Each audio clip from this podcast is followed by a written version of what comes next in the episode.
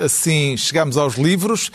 E eu trago esta semana um ensaio sobre o modo como evoluiu a relação entre a cultura humana e a natureza e as consequências dessa transformação, até do ponto de vista ecológico. Desde tempos imemoriais, a humanidade considerou a natureza uma entidade sagrada, daí o título deste livro, Natureza Sagrada. A autora é uma famosa investigadora da história das religiões, Karen Armstrong, que tem, aliás, uma história pessoal curiosa. Na juventude foi durante uns anos freira católica, abandonou o catolicismo, mas não perdeu o interesse pelo fenómeno religioso.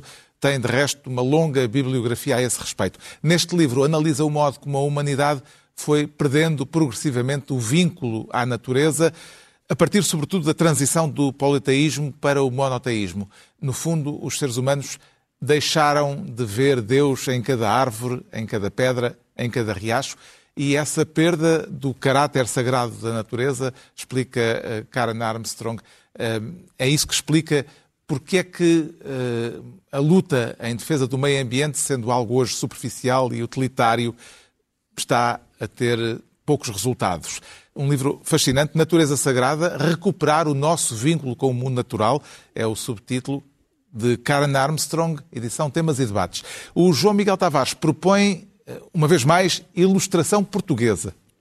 Sim, exatamente. Eu, eu já tinha trazido aqui o, o, um livro do António Jorge Gonçalves da outra vez. Este chama-se, é a sua nova obra, saiu pela Orfeu Negro, chamada Welcome to Paradise e, uh, como se vê, não tem uma única palavrinha e, ao mesmo tempo, diz tanto sobre aquilo que é uh, o Portugal de 2023 e 2022, e não só Portugal, mas sobretudo a Lisboa, porque isto é um retrato da Lisboa turística, portanto, são as filas, as trotinetes, os tuk-tuks, as festas, os santos populares, as procissões, os artistas de rua, as, as selfies e também uh, senhores de meia idade a olharem para turistas boas zonas. E é tudo feito com um olhar super perspicaz e também com um grande sentido de humor. É um grande, grande retrato daquilo que é a Lisboa turística da atualidade. Muito o Pedro Mexia traz um, um livro uh, múltiplo, digamos, que tem no título uma palavra que caiu um bocadinho em desuso, Florilégio. Sim, Florilégio, que é, no fundo, uma antologia, e de facto é uma antologia de poemas comentados, de poemas uh, de, de, poetas muito diferentes, o Alberto Pimenta, o Rambo, do Raymond Carver, o Bernardo Ribeiro, comentados sobretudo por eh, académicos e, e, poetas. É um livro organizado pela Maria Sequeira Mendes, Joana Meira e o Nuno Amado, que vem de um, de um blog, de um site que se chama Jogos Florais e que tem esta, são comentários muito curtos e que tem esta ideia de que não há, a maneira como, se, como abordar a poesia é que não há uma maneira certa de ler, há perguntas que nós fazemos, há hipóteses que nós pomos e há um sentido que nunca é definitivo e, portanto, são simplesmente pessoas qualificadas, é certo, a, a, a apresentarem a sua leitura de um determinado poema uh, com a noção de que estão a, a, dar um contributo que é, ao mesmo tempo, pessoal e provisório. O Ricardo Araújo Pereira recupera um livro que ganhou esta semana uma nova atualidade. Sim, eu achei que valia a pena reler nesta semana. É um livro que se chama O Pluriverso dos Direitos Humanos, a diversidade das lutas pela dignidade, de, de, organizado por Boaventura Sousa Santos e Bruno Sena Martins, precisamente.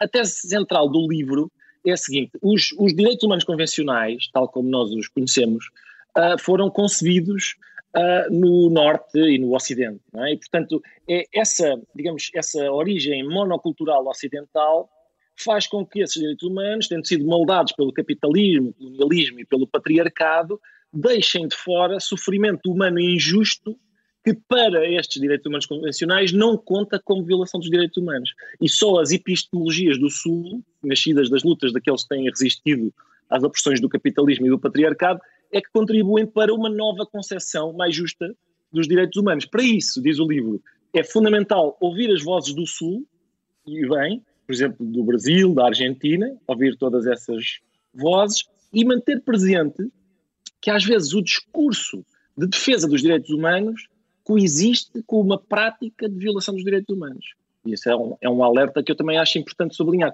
porque há que abolir, diz, diz o livro, a, a, linha abissal que cria este fosso intransponível entre Norte e, e o Sul global, um, e, e nessa medida este livro acaba por dialogar com o pensamento contido num daqueles grafite que, que foram escritos na parede da Universidade de Coimbra, que dizia a linha abissal passa no teu cu.